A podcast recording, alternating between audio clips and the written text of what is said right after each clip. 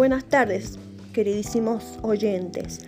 Primero que nada, queríamos presentarnos. Somos Leyenda Cuyana, alumnas del taller de TIC de primero primera del profesorado de educación inicial en el Instituto 9002, Tomás Godoy Cruz.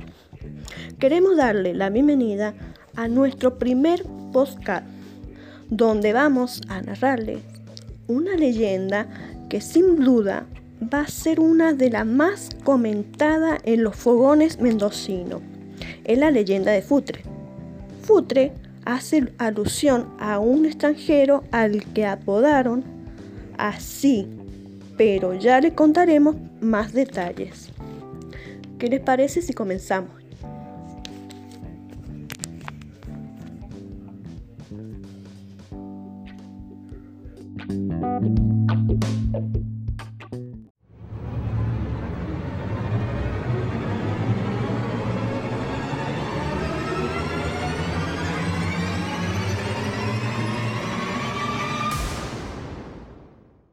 Puntualmente, como lo hacía desde que comenzó la obra en 1889, Mr. Foster, el agente pagador de la compañía inglesa Transandine Constructive Company, llegaba al obrador a principio de mes para iniciar el pago de jornales. Su andar, cansino pero seguro, la tez blanca y los gestos tranquilos armonizaban con su figura alta y delgada, a la que se ceñía una vestimenta elegante y sobria contrastaba ampliamente con la imagen cansada y desgarbada de los obreros ferroviarios, en su mayoría chilenos, que tendían las vías del tren transandino argentino y esperaban con impaciencia el cobro. Miraba a la gente con gesto de autosuficiencia, mientras sacaba un paño amarillento del portafolio y repasaba pacientemente el escritorio de madera sobre el que se había acumulado el hollín del fogón que calefaccionó el galpón durante toda la noche. Y luego de acomodar prolijamente su sombrero de copa sobre los guantes de cuero, daba inicio a la tan ansiada ceremonia del pago. Por diversión o porque no podían pronunciar su nombre bien, a Mr. Foster lo apodaron Futre. Futre sonaba parecido ya a la vez estaba bien puesto ya que en Chile se empleaba para referirse a las personas elegantes y distinguidas.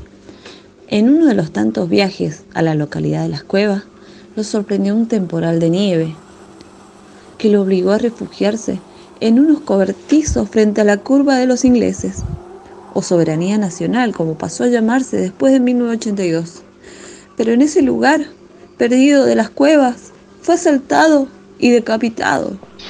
Por eso, en las noches frías, cuando la tormenta recia, en muchos rincones de la montaña, aparece sorprendiendo a los viajeros con su presencia fantasmal.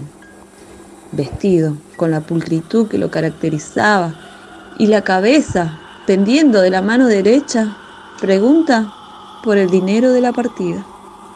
Ignorado tal vez que el ferrocarril se inauguró sin que él llegara a verlo en 1910 y dejó de funcionar 74 años después.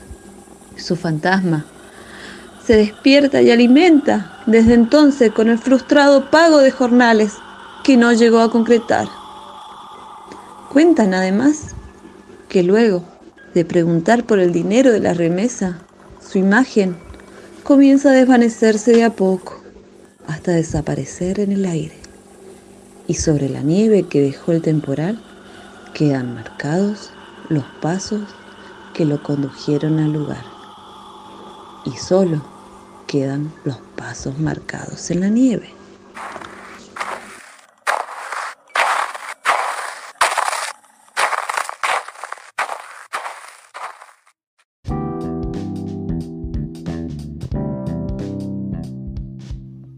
Y bueno, hemos llegado al final de este podcast, queridos oyentes, y tenemos que despedirnos, pero no sin antes decirles gracias por estar ahí escuchándonos. Si les gustó, los invitamos a que nos sigan en nuestras redes sociales, lo compartan y comenten. Queremos saber qué les pareció y qué otras leyendas les gustaría escuchar. Salimos en YouTube como Leyendas Cuyanas. Esperamos que sigan todos bien y nos encontramos en el próximo episodio.